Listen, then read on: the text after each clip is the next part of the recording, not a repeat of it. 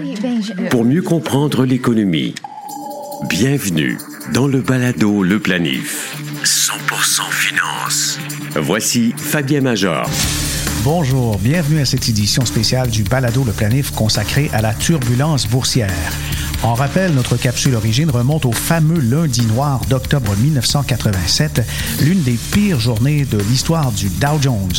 Si vous et moi avons conservé nos placements et si les grandes institutions et fonds de pension font de même, alors dites-moi qui vend ces actions en ce moment et pourquoi? Ça descend si rapidement. A-t-on atteint un creux de marché? Nous vous le dirons. Aussi, j'ai le plaisir de recevoir Vincent Delille, premier vice-président de la Caisse de dépôt et de placement du Québec. Vous apprendrez comment la Caisse réagit lors de turbulences de cette ampleur. Liquide-t-elle ses positions en plus forte baisse? Augmente-t-elle sa liquidité? Est-ce que les équipes chargées des investissements boursiers sont nerveuses? C'est ce qu'on va vous révéler. Le balado Le Planif est partenaire d'InfoBref un nouveau média d'information destiné aux professionnels et aux gens d'affaires. InfoBref vous offre l'essentiel des nouvelles affaires politiques et techno en 10 minutes par jour sous la forme de deux infolettres quotidiennes. Une le matin, l'autre à 16 heures. Elles sont gratuites. Essayez-les. Abonnez-vous à infobref.com. Le jeudi noir est un jour sombre de l'histoire de la bourse, marquant le début de la Grande Dépression des années 30. Mais ce n'est pas le seul jour de la semaine à avoir une triste connotation. Le 19 octobre 1987, l'économie mondiale encaisse le coup du lundi noir. Depuis cinq ans, l'économie roule bon train. Le dollar américain est fort. Les investisseurs prennent plus de risques, rassurés par l'arrivée de mesures de sécurité visant à protéger leurs avoirs. Les courtiers se modernisent et utilisent des solutions informatisées pour gérer les ordres boursiers. Ces programmes permettent de planifier d'avance certaines directives, comme se départir d'un titre lorsque sa valeur tombe sous un certain seuil pour limiter les dégâts. Quelques jours avant le crash, un projet de réforme fiscale qui affecterait les acquisitions d'entreprises sème le doute. Certaines actions perdent de la valeur. Suivant leurs directives, les programmes passent alors en mode vente. Le grand nombre de transactions fait chuter les prix, qui déclenchent alors d'autres mesures faisant boule de neige. En une seule journée, l'indice Dow Jones perd plus de 22 de sa valeur, un record qui demeure inégalé. Pour éviter qu'un tel dérapage ne se reproduise, les bourses d'aujourd'hui peuvent déployer un bouton panique qui vient suspendre toutes les transactions lorsque leur indice tombe sous un certain niveau. Le balado Le Planif. Actualité financière. Voici Fabien Major. En général, les gens comprennent bien les turbulences, l'agitation boursière et ne font pas de vente émotive sous le coup justement des émotions vives et la panique. Depuis quelques années déjà, lorsqu'il y a des secousses, et pensons à celle de mars 2020, les investisseurs en grande majorité sont restés calmes, surtout les investisseurs long terme avec leur rire, leur CELI. Ils n'ont pas sorti du marché et, et c'était vraiment ce qu'il fallait faire.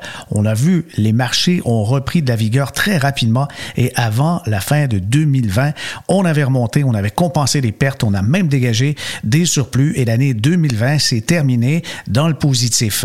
Mais alors quand il y a des turbulences, euh, pourquoi certains euh, veulent absolument faire quelque chose et, déplacer des investissements, même changer d'institution? On va comparer ça à un voyage en avion. Vous allez dans le sud. Mettons que vous choisissez une belle destination et vous faites comme moi, vous choisissez la Martinique. Vous avez un vol d'environ 5 heures et, et soudainement, au-dessus de l'Atlantique, ça commence à brasser. Là, il y a des turbulences et, et ça bouge pas mal tellement que les lumières s'allument pour vous rappeler d'attacher votre ceinture, de relever votre siège et évidemment de saisir votre café pour pas le renverser sur, sur la tête ou, le coude du voisin. Et, et c'est comme ça avec la turbulence. Jamais il ne vous passerait par la tête de vous lever, d'aller cogner à la cabine du cockpit et demander au pilote de finalement descendre et de vous laisser sur la terre ferme. En cas de turbulence, qu'est-ce qu'on fait? On fait comme c'est écrit dans les manuels, on fait comme dans les simulateurs de vol. On tient son, son carnet, on a son plan de vol et on parle à son copilote au tour de contrôle environnante et puis on signale qu'il y a des turbulences Et si les turbulences sont, euh, ma foi, des turbulences qui ont déjà été ressenties de même ampleur dans le passé et que l'appareil n'est pas en danger, alors on continue. Bien sûr, ça brasse. Bien sûr, on est émotif. Bien sûr, certains euh, commencent à être très nerveux et, et poussent des petits cris quand euh, ça, ça bouge trop. Et finalement, d'un coup sec, ça cesse. Les turbulences ont donc terminé. On a passé ces fameuses poches d'air et on se dirige allègrement vers notre destination finale, la Martinique, ou encore vers la retraite quand il s'agit de ces portefeuilles d'investissement. J'ai voulu faire ce parallèle pour vous parler justement du marché actuellement. La correction a maintenant des allures de bear market et jusqu'à maintenant, en 2022, les turbulences sont fortes. Environ 9 000 milliards de dollars en valeur boursière américaine se sont évaporés. Et avec plus de vendeurs que d'acheteurs, les indices boursiers affichent des replis entre 15 et 25 Et si ce ne sont pas les professionnels de la finance, leurs clients, ni les gestionnaires institutionnels qui vendent, qui donc fait culbuter les bourses? Voyons ensemble quelques données. En 2011, les investisseurs de détail, donc des investisseurs autonomes qui gèrent eux-mêmes leurs comptes, ils étaient responsables d'à peu près 10 du volume des transactions boursières par l'entremise de leurs comptes de courtage en ligne.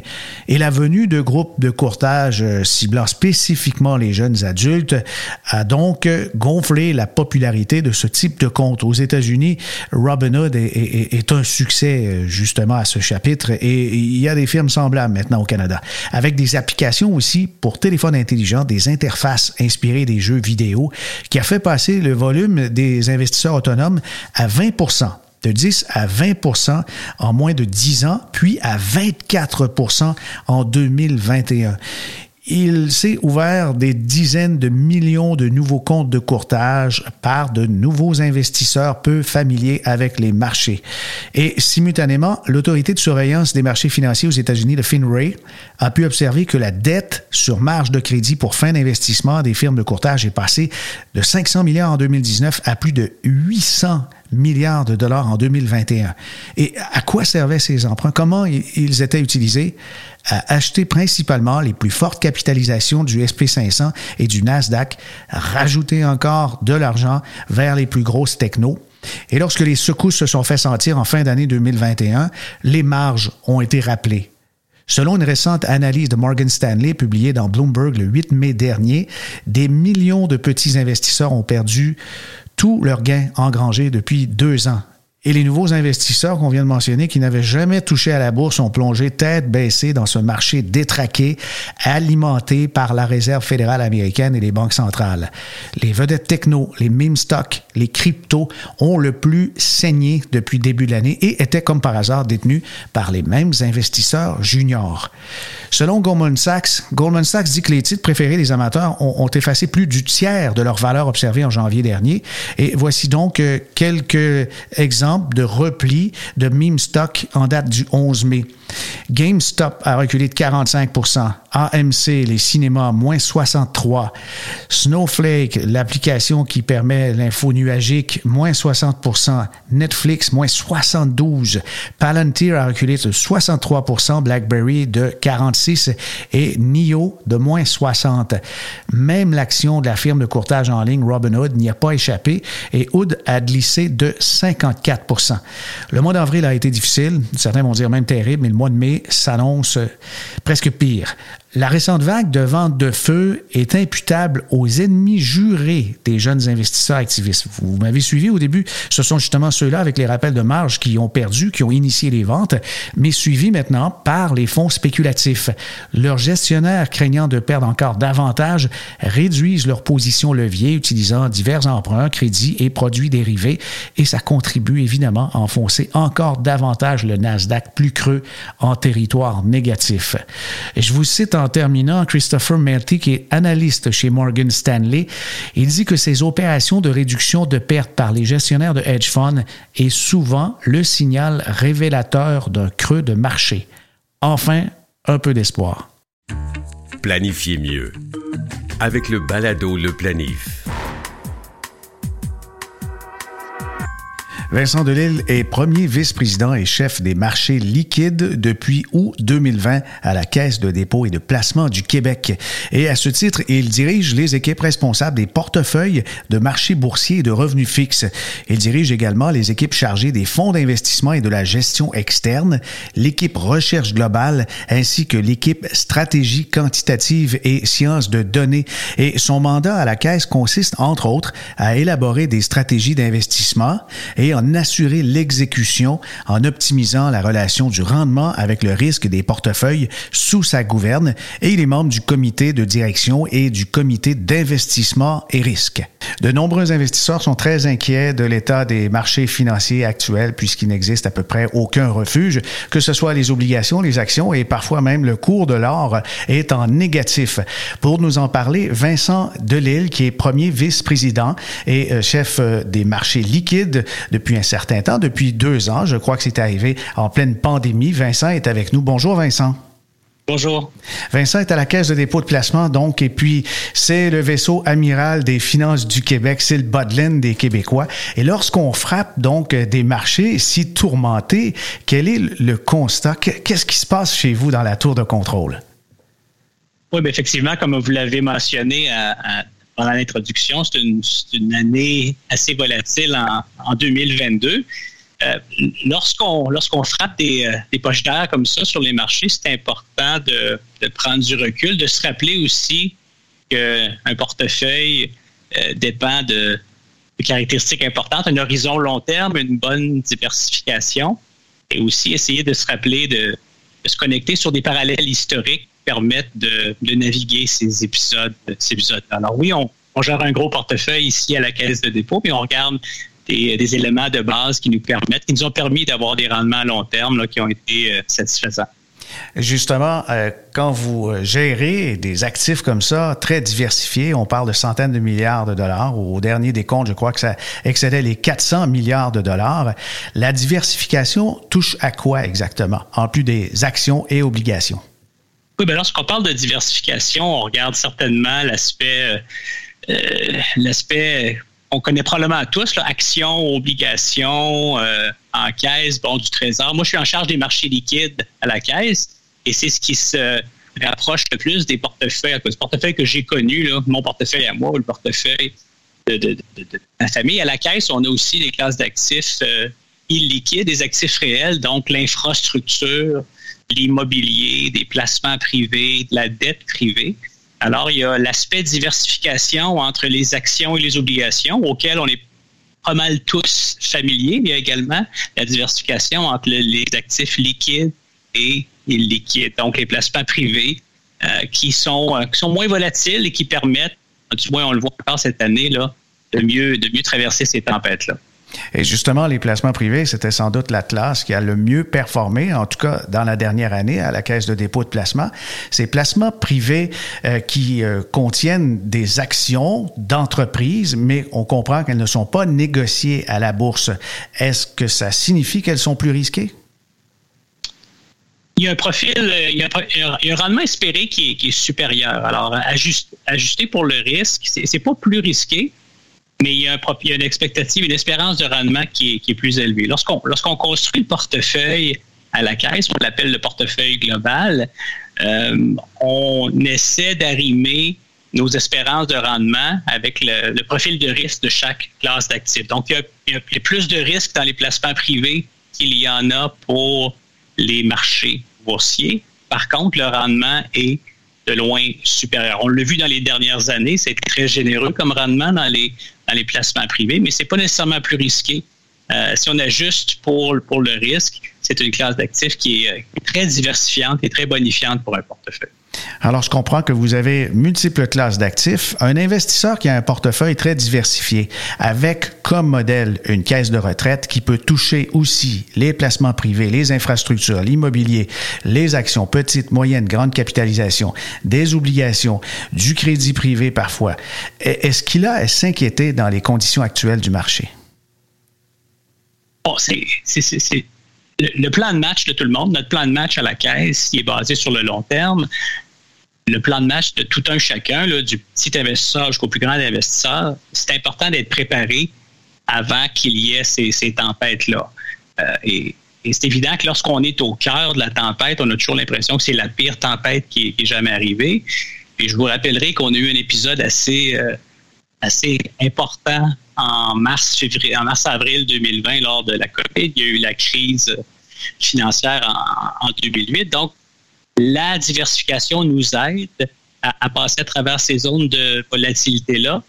Mais c'est évident que le contexte, euh, c'est très difficile. Pas capable de dans la situation actuelle, est-ce que la Caisse fait des mouvements? Je pense à un petit investisseur qui dit, dans la situation actuelle, moi, je liquide tout, je vais 50% ou même 100% liquide et je vais revenir quand le marché sera calmé c'est peut-être pas le genre d'attitude d'un gestionnaire institutionnel comme la Caisse. Non, je vous dirais que ça ne devrait pas être l'attitude de, personne parce que l'émotivité dans la gestion de portefeuille est, le pire ennemi.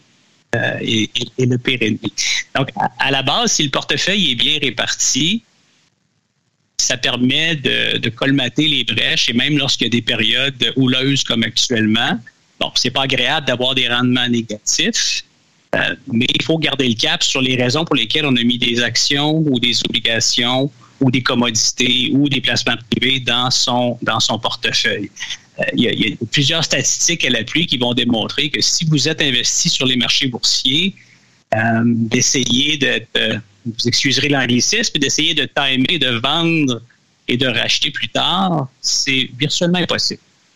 Et lorsqu'on manque les meilleures, euh, les meilleures années ou les meilleures périodes à la hausse, ça ampute grandement le rendement espéré pour, pour toutes les classes d'actifs, mais surtout, surtout les marchés boursiers qui sont, je disais tout à l'heure, c'est liquide. Hein. On peut vendre et acheter à tous les jours, tandis que les placements privés, on ne peut pas est là l'avantage. Un des avantages des placements privés, c'est qu'il impose une patience, qu'il impose une discipline, tandis que sur les marchés boursiers, bien, souvent l'émotion prend le, prend le dessus. Alors nous, non, absolument pas. On n'est pas, on ne bouge pas nos portefeuilles en fonction de ce qui se passe sur une base quotidienne, mais il y a des on s'adapte lorsqu'on voit des écarts très, très extrêmes.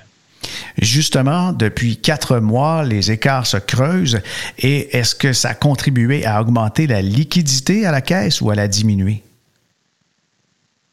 Par liquidité, est-ce que vous entendez d'augmenter les niveaux d'encaisse ou de ce... Oui, carrément, le niveau d'encaisse.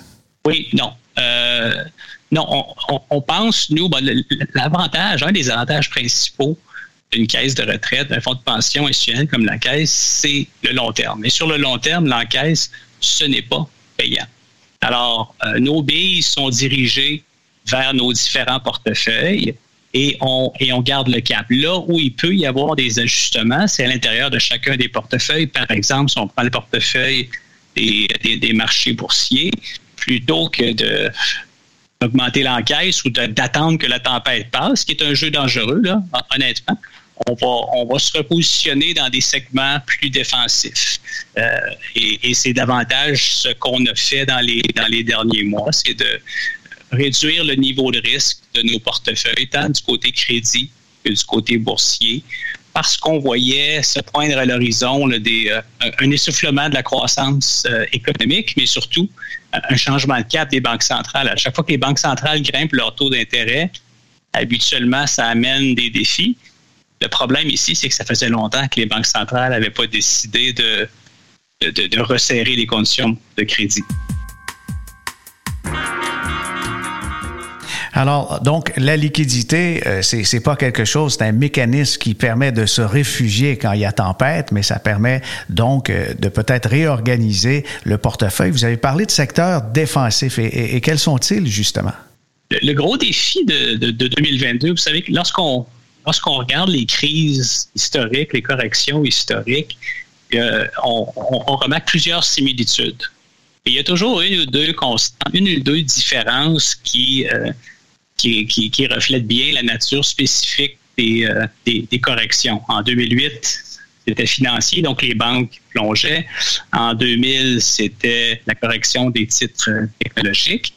Et ce qui se passe cette année, c'est euh, une, hausse vertigineuse des coûts, des commodités, du prix du pétrole, les taux d'intérêt augmentent, l'inflation. Alors, la bourse baisse, mais le meilleur secteur cette année, c'est le secteur du pétrole, le secteur de l'énergie, qui est, euh, qui est tout, qui est tout sauf un secteur euh, défensif. Alors, si on exclut ce qui se passe dans le secteur pétrolier cette année, euh, les, le secteur des services publics, les fiducies immobilières, les REITs, la consommation de base, les titres d'épicier, ce que j'appelle, moi, les compagnies de téléphone, les, bonnes vieilles compagnies de télécommunications, ce sont des secteurs avec le secteur de la santé qui, je vous dirais, depuis, euh, depuis le conflit euh, en, en, Ukraine, depuis la fin du mois de février, il y a vraiment eu un mouvement vers ces secteurs plus défensifs-là euh, et qui prennent le haut du pavé.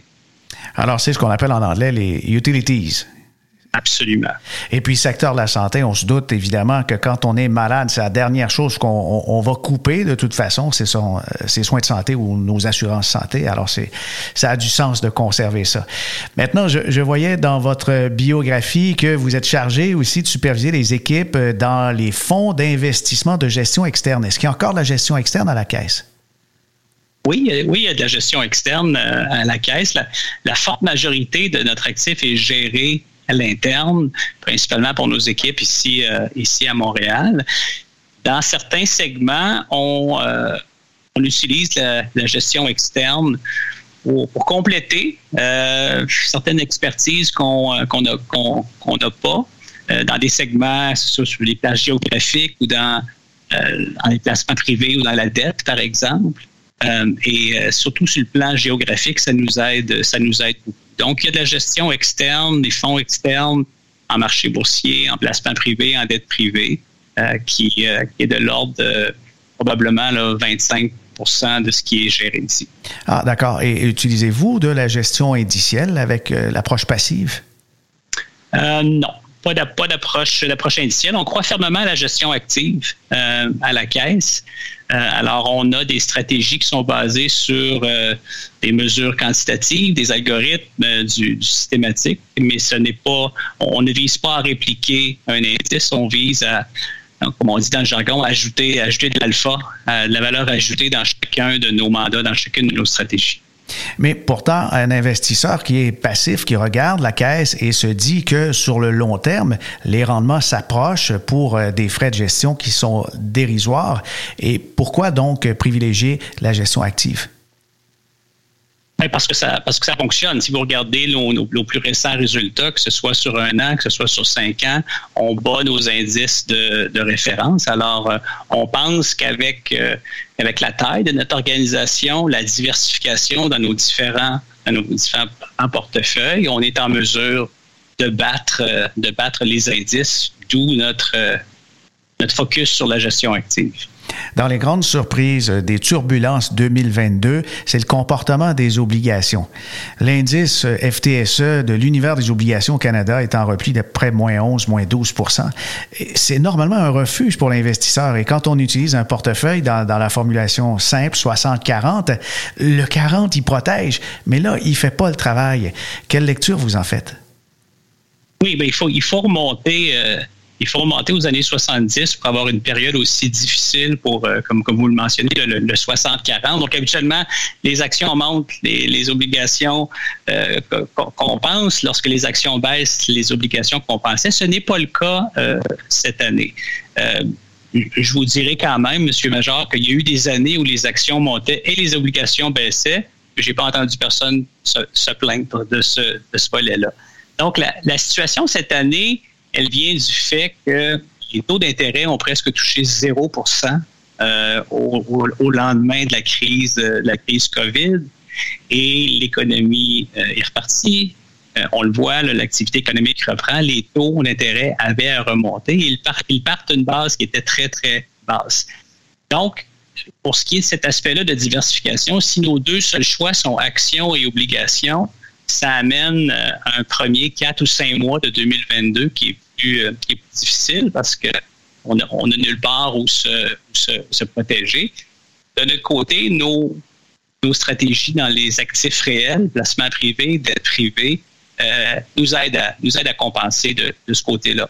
Ce serait surprenant que les taux d'intérêt continuent à grimper si, euh, la bourse continue de, glisser. Habituellement, lorsque l'économie mondiale commence à toucher un plateau et qu'on voit se poindre à l'horizon un ralentissement, les taux d'intérêt, surtout les taux d'intérêt à échéance long terme, parce que cette année, ce qui va être difficile et dans les prochains mois, c'est que les banques centrales doivent grimper leur taux directeur. Donc, ça, on appelle ça le taux d'intérêt à plus court terme.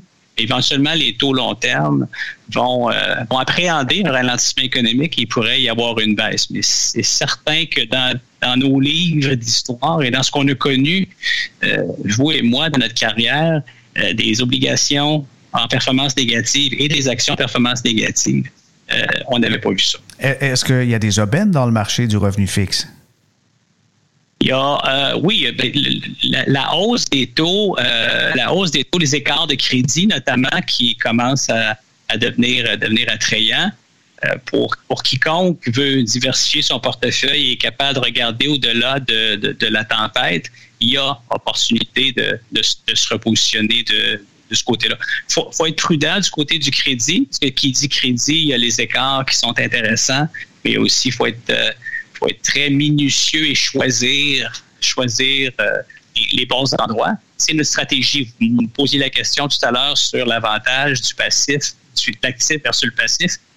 C'en est un. Alors, nous, on prête, on fait du crédit privé euh, et on, on, a une analyse très rigoureuse de chacun de, nos prêts, alors que si on embarque dans un indice ou dans un fonds passif, on va être tributaire des aléas de, compagnies qui vont bien faire ou moins bien faire. il y a certainement des opportunités lorsque la volatilité est aussi intense.